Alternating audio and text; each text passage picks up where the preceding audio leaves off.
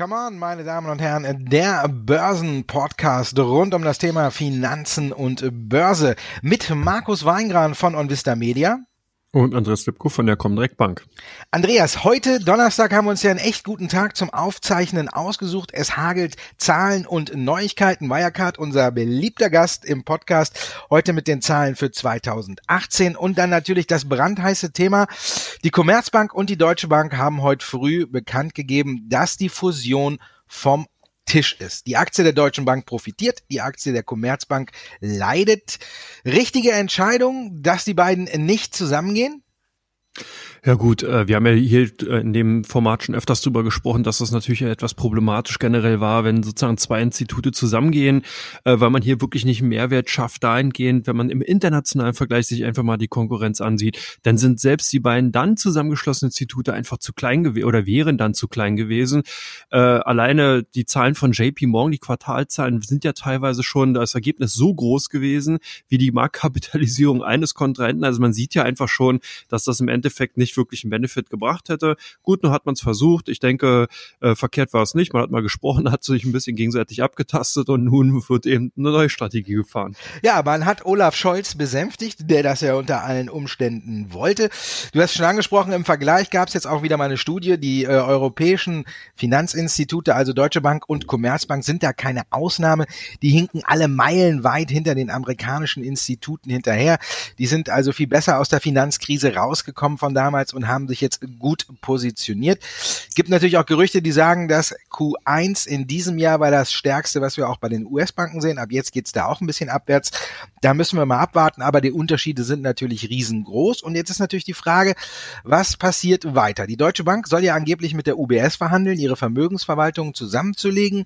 UBS hat heute mit den Zahlen ein bisschen über den Erwartungen gelegen. Da gilt ja das Motto, nicht so schlecht wie erwartet, ist dann doch ein bisschen besser, aber ja, Aktie jedenfalls im Plus. Vielleicht könnten die beiden ja zusammengehen, muss man mal abwarten. ING DEBA wird ja auch immer rumgereicht, dass die ING vielleicht die Commerzbank übernehmen möchte. Also auch da neue Spekulationen. Auf jeden Fall ist noch viel Bewegung in der Branche und wir werden uns noch einige Zeit mit dem Thema beschäftigen, oder was denkst du?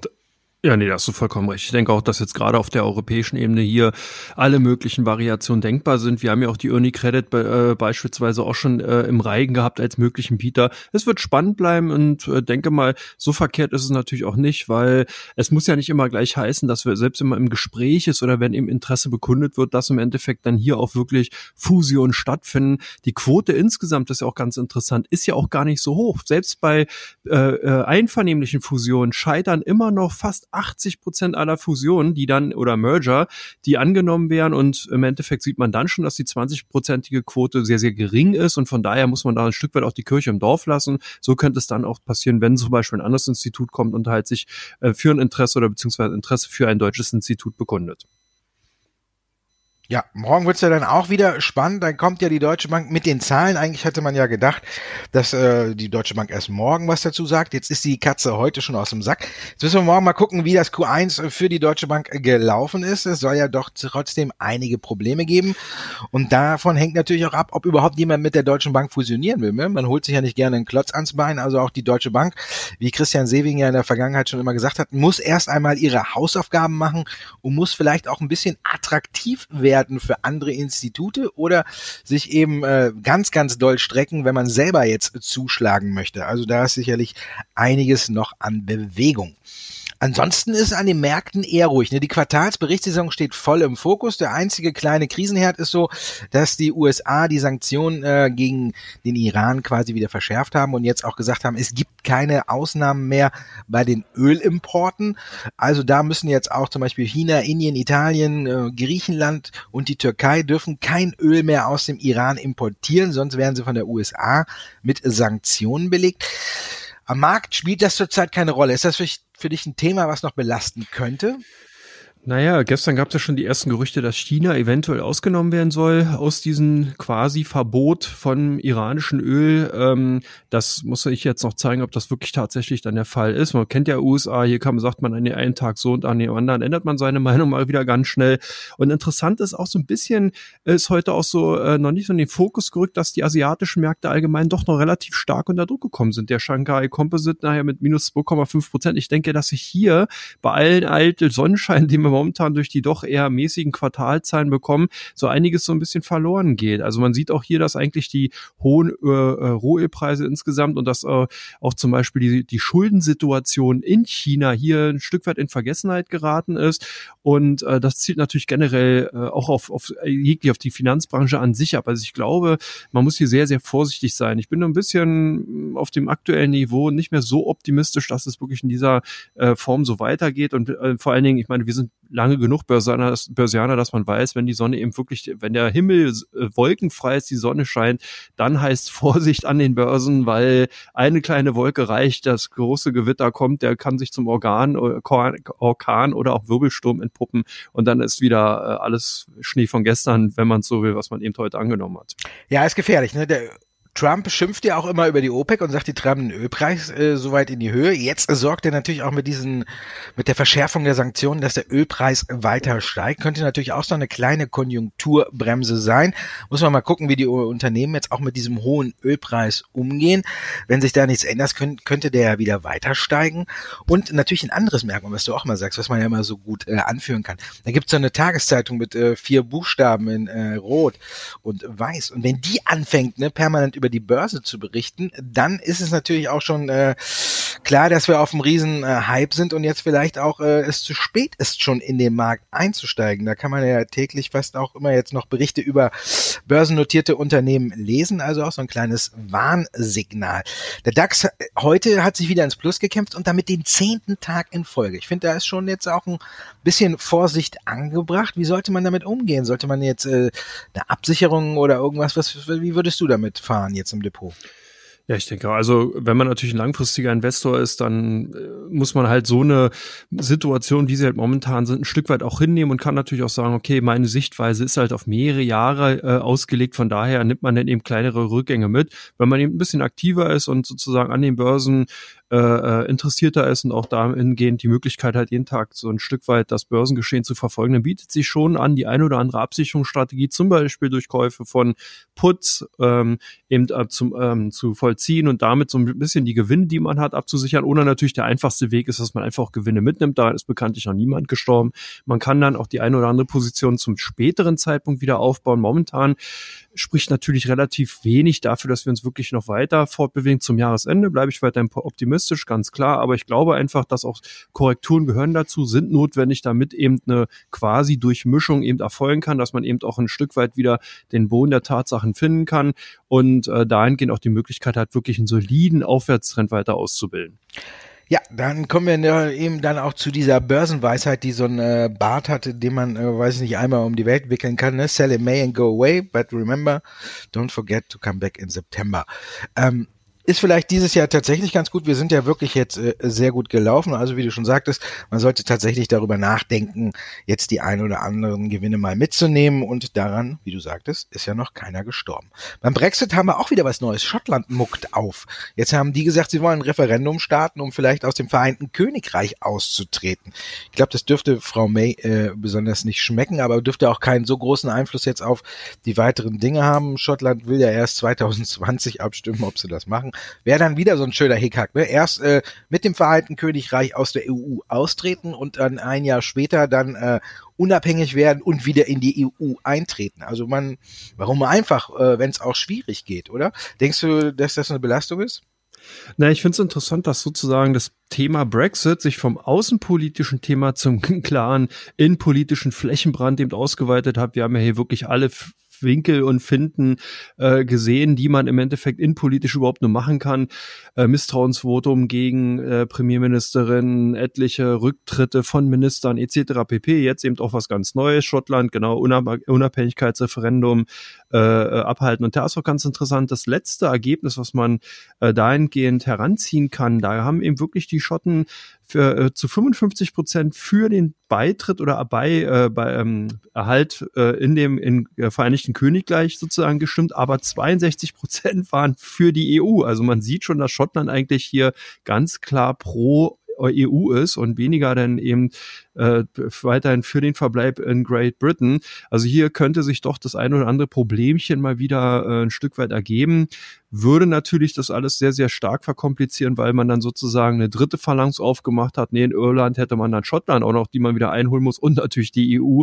Und äh, ich glaube, das macht das ganze Spiel nicht einfacher, ist aber auch ein Stück weit natürlich absehbar gewesen. Je länger man das wie so ein Kaugummi auseinanderzieht, irgendwann reicht es eben auch und dann hat man ein ganz neues Problem, neue Situationen, die dann eben im Endeffekt auch geklärt werden müssen. Das finden wir jetzt momentan vor. Ich bleibe aber auch weiterhin dabei. Ich glaube, das Brexit-Thema wird einfach totgeschwiegen. Wir werden also mal immer wieder kleinere Äußerungen von Politikern dahingehend hören, aber ich glaube einfach, dass das Thema irgendwann vom Tisch ist. Keiner redet mehr drüber. Ach ja, stimmt. Und dann wahrscheinlich 2025 erinnert man sich daran, dass ja mal ein Referendum stattgefunden hat über den Austritt von Great Britain aus der EU. Und dann ist das eh das vom Tisch. Ja, so könnte es kommen, aber vielleicht kommt es auch anders und die kommen tatsächlich raus. Aber natürlich muss man bei Schottland auch sehen, die haben natürlich jetzt alle so rund um Irland, die haben alle ihre Probleme, dass Irland eben in der EU bleibt und dadurch natürlich der attraktivste Standort im Grunde genommen auf der Insel wird. Die haben natürlich auch alle Angst, dass die ganzen Industrie äh, Konzerne und alle dann sagen, okay, wir verlagern unseren äh, Standort in nach Irland. Von da aus können wir noch äh, uns schön in der EU bewegen. Also von daher ist natürlich klar, dass jetzt auch besonders die kleineren Länder gucken, wo sie jetzt hier bleiben sollen. Und dann ist so ein Referendum natürlich dann äh, mal ein Schuss von Bug, vielleicht auch dahingehend, dass man den Deal von äh, Theresa May äh, nochmal überdenken sollte und eine stärkere Anbindung an die EU suchen sollte, damit man irgendwie dann auch irgendwann da was durchs Parlament kriegt. Dann hätten wir noch die Rohstoffe. Öl haben wir schon angesprochen. Gold ist auf dem absteigenden Ast. Sollte in so einer Phase, wo die Märkte natürlich laufen, ist das klar, aber könnte der Gold wieder ein Comeback feiern, wenn wir jetzt ein bisschen sehen, äh, dass äh, Müdigkeit an den Aktienmärkten eintritt? Ja, hier ist auch ganz interessant, du hast vollkommen recht, Gold wird ja immer wieder so ein bisschen auch als sicherer Hafen für Investoren genannt. Also wenn es dann eben wirklich ruppig wird, wenn eben hier Krisen an den am Horizont zu sehen sind, dann äh, rennen die Investoren in Gold rein, versuchen damit sozusagen Vermögenserhalt zu schaffen. Interessant ist, dass die äh, russische Notenbank zum Beispiel hier als sehr, sehr starker Nettokäufer aufgetreten ist in den letzten Monaten. Man ist also hier dabei, sich sozusagen einen Goldschatz zusammenzukaufen, was ja auch nicht ähm, im Endeffekt ohne Folgen geblieben ist, wenn man sich den Goldpreis ansieht. Jetzt sehen wir halt eine leichte Konsolidierung. Ich denke, so ist es natürlich nach so einem starken Anstieg, der auch relativ schnell erfolgt ist, nachvollziehbar gewesen. Saisonal sind wir auch eigentlich eher momentan so in einer Situation, gerade nach der Golden Week, also der goldenen Woche eben in, in, äh, in China, die ja bekanntlich im Januar und im Frühjahr eben ist, äh, kommen danach Gewinnmitnahmen dann eben rein und jetzt muss ich eben zeigen, eben, ob wir eine, eine, wieder einen Sprung über die 1300, also 1300 US-Dollar Marke schaffen. Ich denke, das könnte durchaus möglich sein, gerade wenn eben, du hast das Börsensprichwort ja schon gesagt, im Mai eben vielleicht eben Verkäufe an den Aktienmärkten stattfinden könnten, also Gewinnmitnahmen einsetzen, dass eben ein paar Umschichtungen zugunsten von Gold stattfinden und dass man dann eben vielleicht in den Sommermonaten hier so eine kleine Erholungsrallye wieder sieht in dem, in, in dem Gold und dass man dahingehend vielleicht schon die ein oder andere Möglichkeit hat, hier Trading-Gewinne äh, erzielen zu können. Aber alles, wie gesagt, hochspekulativ, muss halt jeder selber wissen. Denkbar ist es. Könnte sein, muss nicht, aber ist natürlich ein Blick wert und vielleicht äh, kommt der Ölpreis ja auch mal wieder ein Stück weit zurück, wenn sich die USA und China endlich einigen. Aber das bleibt abzuwarten. Normalerweise war das ja auch ein Treiber für den Preis, da die Nachfrage dadurch ja ansteigen soll. Schauen wir uns die Zuschauerfragen an, Andreas. Und hier ist die erste Frage reingekommen. Es hat natürlich Zahlen gehagelt. Gestern Abend nachbörslich kamen noch viele. Heute früh gab es dann auch hier auf dem deutschen Markt viel Zahlenmaterial zu verarbeiten. Erste Frage kam heute Nacht noch rein. Dann äh, Facebook. Die Zahlen klar über den Erwartungen. Zwar eine hohe Rückstellung wegen der befürchteten Strafe, aber unterm Strich haben die Anleger die Zahlen positiv aufgenommen. Zu Recht? Ja, also Facebook, denke ich mal, hat überrascht. Man hat ja jemals so ein bisschen Stirnrunzeln gehabt, ob eben wirklich hier der Marketing, ob eben das Werbegeschäft hier noch weiterhin so lukrativ für Facebook ist. Man hat ja auch immer wieder die ein oder anderen Skandelchen gehabt, eben was die Datennutzung, Datenspeicherung, Datenverwendung von Facebook eben der bezüglich der User angeht und hatte eben damit auch gerechnet, dass Facebook insgesamt, also die, die, die, die Methodik Facebook ja eigentlich eher veraltet ist, dass die Millennials hier doch eher dezentraler unterwegs sind, viel mehr wie Dienst Dienst der benutzen, um hier eben zu kommunizieren. Scheint nicht so zu sein. Die Zahlen können sich sehen lassen. 1,89 Dollar pro Aktie sind erzielt worden, 1,61 sind erwartet worden. Der Gewinn plus 26 Prozent. Was will man mehr? Die Aktie haben reagiert plus 6. Also ich denke, die äh, Facebook, äh, also die, die, die Gesellschaft von Facebooks Management hat gezeigt, man macht die Hausaufgaben weiter, man verdient kräftig Geld. Also von daher ist das Thema noch nicht tot gesagt aus meiner Sicht heraus totgesagt auch nicht die äh, Thema oder die Causa Wirecard. Da bist du ja mittlerweile schon fast Spezialist. Könntest du überlegen, ob du Berater wirst bei dem Unternehmen. Wie ist dein Bilanz für 2018 einzuordnen, deiner Meinung nach? Also wenn ich Berater werden würde, würde ich ein paar Dinge anders machen. Heute kamen ja die Zahlen für 2018. Also die wurden ja verschoben, eben wegen der Probleme in Singapur. Und jetzt sind die Zahlen nicht schlecht ausgefallen. Aber sie lagen auch im Rahmen der Erwartungen. Also man muss jetzt sagen, es war für mich äh, persönlich keine positive Überraschung mehr. Die Anleger haben es positiv aufgenommen. Die Aktie war zuerst drei Prozent im Plus, aber mittlerweile, glaube ich, kommt auch schon so ein bisschen äh, Ernüchterung wieder bei den Anlegern an, weil man ist ja davon eigentlich, äh, oder man geht ja davon aus, dass Wirecard immer so ein bisschen die Erwartungen schlägt. Das war jetzt diesmal nicht der Fall. Man lag da, wo man liegen wollte. Und es gibt ja noch eine Pressekonferenz heute. Jetzt dringen gerade auch noch so ein paar Sachen durch. Und was mich da jetzt ein bisschen stutzig macht, ist, hier kommt gerade über DPA eine Nachricht, dass der Finanzvorstand, der Herr von Knob, der erwartet 2019 nur noch einen Konzerngewinn auf Vorjahresniveau. Also da muss man sagen, da muss ich jetzt mal ein bisschen, muss man ein bisschen hellhörig werden, ob das Wachstum jetzt bei Wirecard ein bisschen beendet ist. Markus Braun, der Vorstandsvorsitzende, hat ja noch äh, mitten in der Fehde zwischen äh, der Financial Times und äh, den Aschheimern, hat er ja getwittert, dass äh, Q1 ein neues Rekordquartal werden könnte. Seit dem Tweet ist da aber irgendwie nichts mehr nachgeschoben worden und auch jetzt der Ausblick ist nur so wie bis jetzt äh, alles auch im Rahmen der Erwartungen und ich glaube, man muss jetzt hier ein bisschen weiterhin kritisch gucken, wenn jetzt äh, tatsächlich der Gewinn nur noch auf Vorjahresniveau ist, dann heißt das ja, äh, Wirecard stagniert so ein bisschen. Dann müssen wir jetzt mal warten, wie das begründet wird. Da ist noch keine Begründung jetzt hier hinterhergeschoben worden. Ob man kräftig investieren will, dann könnte man das ja verkraften, dass der Gewinn stagniert oder ob da andere Gründe dahinter stecken. Da muss man jetzt mal abwarten, bis die weitere äh, Begründung dafür nachgeschoben wird. Aber trotzdem muss ich sagen, alles nicht so ganz überzeugend. Financial Times hat ja auch wieder gestichelt. Ne? Ja, am Mittwoch gab es einen neuen Artikel, man würde nur drei große Kunden im Grunde genommen haben und wollte so ein bisschen drauf rumreiten dass die Abhängigkeit von diesen drei Kunden ziemlich groß ist bei Wirecard und falls da einer abspringen sollte, dann äh, wäre es ein Problem. Aber natürlich, man kennt das Spielchen, FT schreibt irgendwas, Wirecard dementiert. Wir haben die Softbank jetzt noch als starken Partner, der eingestiegen ist. Da war die Aktie sensationell im Plus, nachdem das bekannt wurde für 900.000 Euro. Aber danach kam eben der FT-Artikel und dann war die Hälfte der Tagesgewinne schon wieder weg. Das zeigt, die Nervosität ist weiterhin hoch und irgendwie hat es Wirecard immer noch nicht geschafft, das komplette Vertrauen der Anleger äh, zu gewinnen. Also von daher muss man ein bisschen vorsichtig bleiben bei dem Wert, finde ich. Kommen wir zu Tesla. Da gab es gestern auch Zahlen.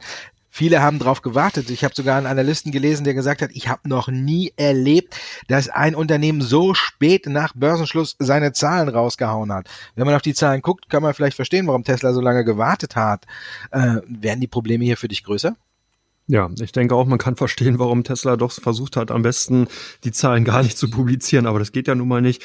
Der Umsatz minus 41 Prozent. Hier hat man wirklich einen heftigen Rückschlag erlitten auf 3,7 Milliarden. Äh, das sind ähm, natürlich negative Nachrichten. Weiterhin wird Geld verbrannt, nachdem man ja im einen Quartal mit einem positiven Ergebnis abschließen konnte und daraufhin die Aktien gefeiert worden sind, als man jetzt wieder dabei im letzten Quartal 760 Millionen äh, US-Dollar zu verbrennen. Also äh, so ein Stück weit ist es ein, ein Beispiel dafür, wenn eben so ein junges, wildes Unternehmen es nicht schafft, sich zu etablieren und hier sozusagen zu einem Old-Economy-Unternehmen zu werden. Man hat eben hier die Prozesse bei der Produktion sowie als auch bei den Vertriebswegen nicht vernünftig äh, etablieren und ausbilden können. Man hat hier immer wieder auch Probleme gehabt, die Auftragseingänge schnell bearbeiten zu können. Äh, es gab äh, immer wieder auch Probleme eben bei der Entwicklung von den Fahrzeugen, ob sie Batterien waren, ob es eben dieser äh, Auto äh, ähm, Selbstfahrmechanismus war, der auch immer wieder für, Unfälle dann teilweise gesorgt hatte, etc. pp. Ich jetzt die Technologie insgesamt nicht totdrehen. Ich glaube, dass Tesla hier eine sehr, sehr gute Arbeit geleistet hat, die wirklich Pionierarbeit auch, auch ein Stück weit natürlich damit daran beteiligt war, dass sich E-Mobility überhaupt erst auch durchgesetzt hat in der Branche. Ähm, wobei wir natürlich nachher nochmal drehen, es gibt ja noch eine wesentlich interessantere Branche eigentlich, die so ein bisschen totgesagt wird, aber gehen wir später darauf ein. Insgesamt ist Tesla eben ähm, jetzt einfach abgehangen worden. Die Großen haben gemerkt, man kann damit Geld verdienen und BMW, Volkswagen, Daimler, Ford, wie sie alle heißen, Nissan, Toyota sind jetzt hinterhergezogen und auch aus China kam große Konkurrenz, hat Tesla den Rang abgelaufen, hat wesentlich schneller Pro, ähm, Produkte eben auf den Markt gebracht und jetzt hat Tesla ein Problem und zwar ein mächtiges. Ein Problem könnte eventuell auch SAP haben. Hier hat sich ja so ein kleiner aktivistischer Aktionär eingekauft, was heißt klein. Paul Singer ist eingestiegen, hat hier mal ein bisschen tiefer in die Schatulle gegriffen und sich ein Prozent am Unternehmen gesichert. Wird es jetzt ungemütlich bei den Waldorfern? Muss man mal abwarten. Ne? Er hat ja jetzt äh, mit Bekanntgabe des Einstiegs hat er ja erstmal äh, milde Töne angeschlagen. Ist man ja eigentlich gar nicht gewohnt von Paul Singer. Ne? Man, äh, normalerweise geht er ja immer anders vor. Er steigt ja erstmal ein, vermeldet das und ist dann erstmal eine Zeit lang ruhig und dann kommt er ja mit seinen schlauen Plänen äh, aus dem Hinterhalt und schlägt dem Unternehmen natürlich vor, was es jetzt alles machen kann, damit der Aktienkurs steigt. Dann haben wir so Sachen wie Zerschlagung oder eine Sonderdividende Dividende für die Aktionäre, was ihm ja überhaupt nicht äh, passen würde oder so, ne? sondern dann kommt er ja aus der aus dem Hinterhalt quasi und versucht da umzubauen, andere Aktionäre auf seine Seite zu ziehen und übt mächtig Druck auf Vorstand und Aufsichtsrat aus.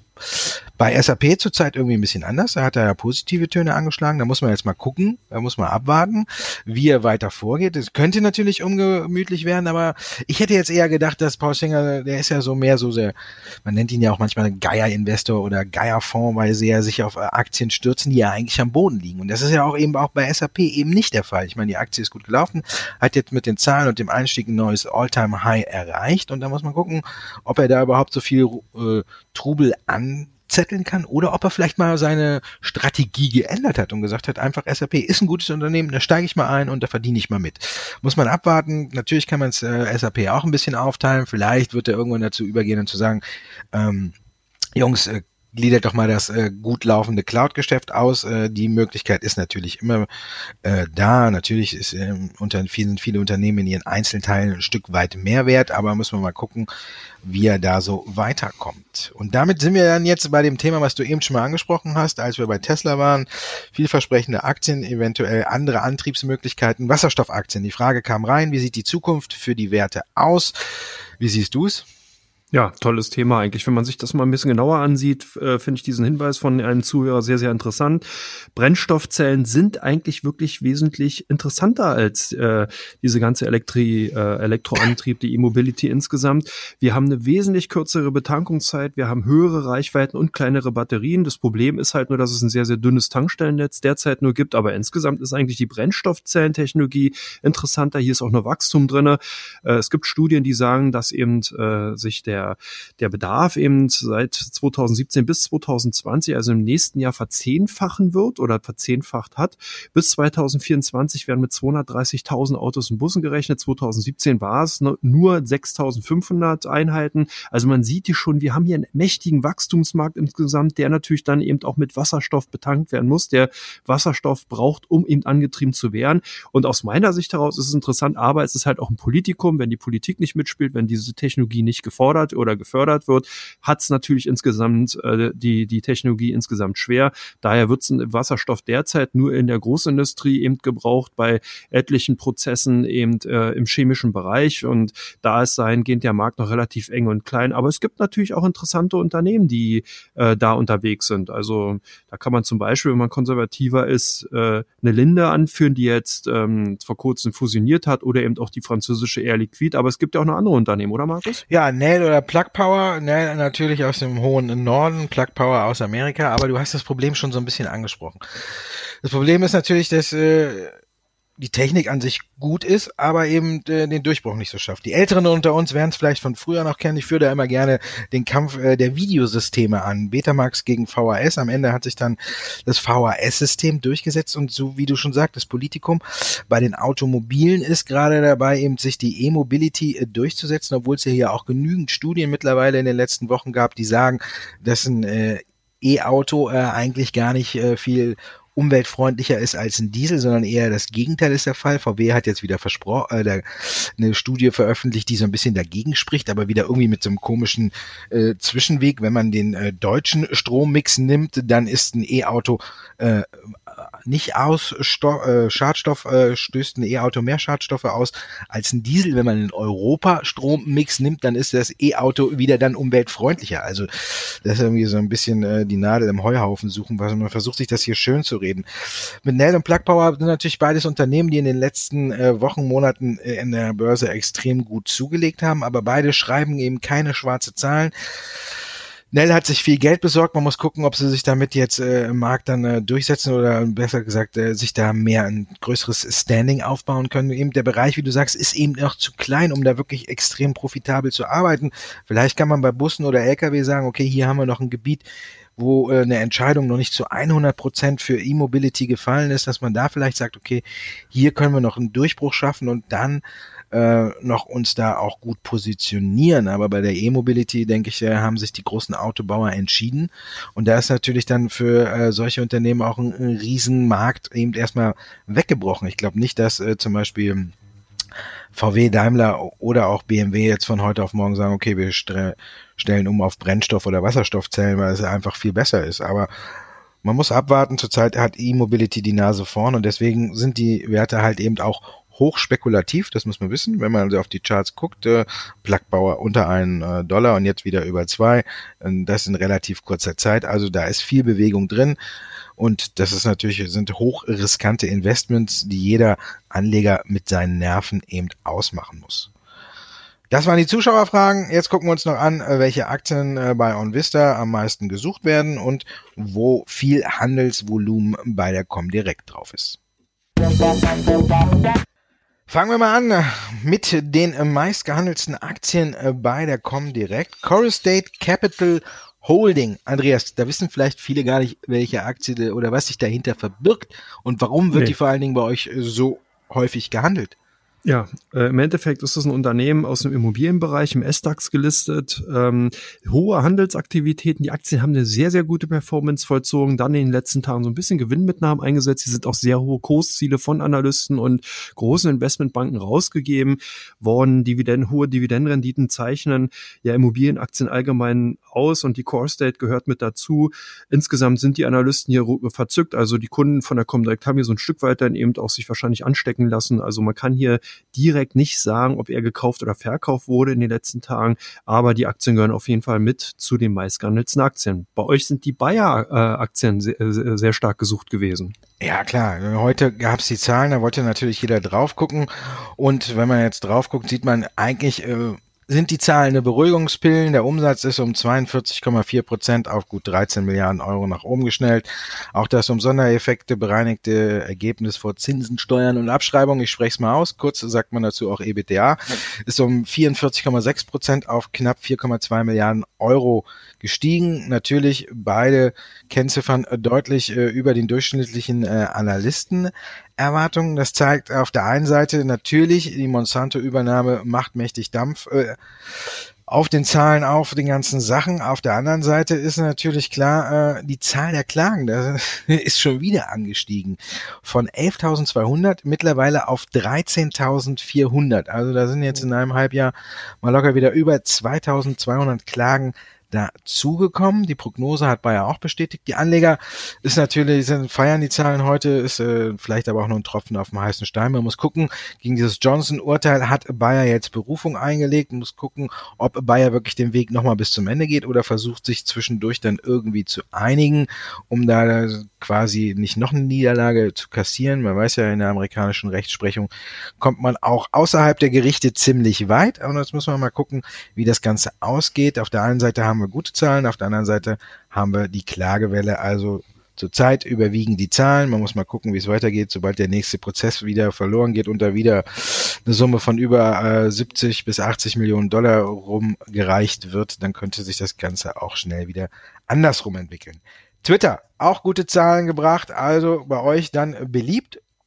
Ja, Also zumindest waren hier auch wieder hohe Handelsaktivitäten mit leichter Kauftendenz. Twitter ja mit, eigentlich kann man sagen, super Zahlen. Ja, wenn man sich überlegt, dass hier jahrelang drüber spekuliert worden ist oder quartalsweise, ob das Unternehmen jemals nachhaltig schwarze Zahlen schreiben kann, wurden sozusagen den Zweiflern doch eben im Endeffekt dann eben äh, Lügen gestraft. Ich gehörte auch dazu. Ich konnte mir anfangs nicht vorstellen, wie Twitter überhaupt jemals Geld verdienen soll. Jetzt hat man es geschafft und ich glaube, dass die Chancen gar nicht so verkehrt sind, dass man hier auch nachhaltig wirklich ein sehr solides Geschäftsmodell aufgebaut hat. Man hat eine weiterhin wachsende äh, User-Schar. Man hat hier sich ganz klar eben äh, positioniert. Man will eben hier weiterhin äh, sich auch stärker im Sport-Event-Bereich eben aufstellen. Und ich denke, dass das sehr, sehr interessant ist. Man hat eben auch Wege gefunden, wie man eben hier Erlöse erzielen kann. Insgesamt fand ich die Zahlen solide. Vielleicht spielt auch ein bisschen die Twitter-Leidenschaft von US-Präsident Trump eine Rolle. Das weiß man nicht, dass der dazu auch mitgewirkt hat. Man weiß es, wie gesagt, nicht. Aber ich kann nachvollziehen, dass die Aktien eben tendenziell gekauft werden. Ich finde es interessant. Und äh, wie gesagt, deswegen bei uns auch insgesamt unter den Top 5 bei den ausländischen Aktien. Airfu Forten kam nie wieder, denke ich, äh, wenn ich Ford-Aktien höre und lese. Bei euch äh, stark gefragt, wonach haben denn die User gesucht? Natürlich nach der neuen Partnerschaft. Ford äh, nimmt äh, 50 Millionen, äh, 500 Millionen äh, US-Dollar in die Hand und beteiligt sich an dem Start-up-Unternehmen Rivian oder Rivian, wie man es aussprechen möchte. Ist natürlich eine Sache, wir haben ja über Tesla schon gesprochen. Der nächste Gegenwind, dieses Start-up ist natürlich darauf spezialisiert, des Amerikaners Lieblingsmodell in E-Form zu bauen, elektrische SUVs und elektrische Trucks. Vor allen Dingen mit einer Reichweite habe ich gelesen, die über deutlich über 500 Kilometer geht. Also von daher auch äh, sehr interessant und Ford hat hier die Chance ergriffen, wenn man da ein bisschen die Berichterstattung verfolgt, sitzt ja auch noch Amazon da mit im Boot, die sich auch an Rivian beteiligt haben und die haben ja erst vor kurzem auch noch einen Spezialisten für äh, die Entwicklung von autonomen Fahren gekauft. Also hier könnte wirklich ein Trio entstehen, äh, was ein gutes Auto auf den Markt bringt und das wäre natürlich jetzt für Tesla quasi der nächste Nackenschlag. Äh, auf der Rechnung von Musk stand ja darauf, jetzt in den kommenden ein bis zwei Jahren auch eben den äh, Amerikaners Lieblingsmarkt anzugreifen mit einem E-Truck oder mit einem E-SUV. Und hier hat Rivian ganz klar die Nase vorne, dürfte dann schon im Markt sein, bevor Tesla überhaupt richtig loslegt. Und das könnte natürlich der nächste Nackenschlag für Tesla sein. Und Ford hat hier, glaube ich, einen cleveren Schachzug gemacht. Wir haben noch Siemens. Was ist da los bei euch? Ja, Siemens äh, war ja so ein bisschen immer verschlafene Aktien, typisches Witwen- und Waisenpapier. Da hat eben dann sich das Management zusammengesetzt, überlegt, okay, wie kann man die Aktien attraktiver machen, wie kann man das Unternehmen neu aufstellen. Man hat eben eine Neustrukturierung vorgenommen, nur noch drei Einheiten, Gaspower, Smart Infrastructure und Digital Industries sind jetzt die neuen Zweige. Äh, so ein bisschen hat es dafür gesorgt, dass die äh, Aktien dann wieder entdeckt worden sind, konnten eine gute Perf Kursperformance vollziehen. Jetzt kommt so ein bisschen aber Stottern eben in der der geplanten Zugfusion zwischen Siemens und Alstom eben rein. Und man sieht auch hier, dass der Gegenwind mal wieder aus China von den Zugherstellern dahingehend auch größer werden wird. Die Anleger sind ein bisschen skeptisch, unsere Anleger auch. Deswegen die Aktien heute eher auf der Verkaufsseite zu finden und dadurch im Handelsvolumen unter den Top 5 der deutschen Aktien.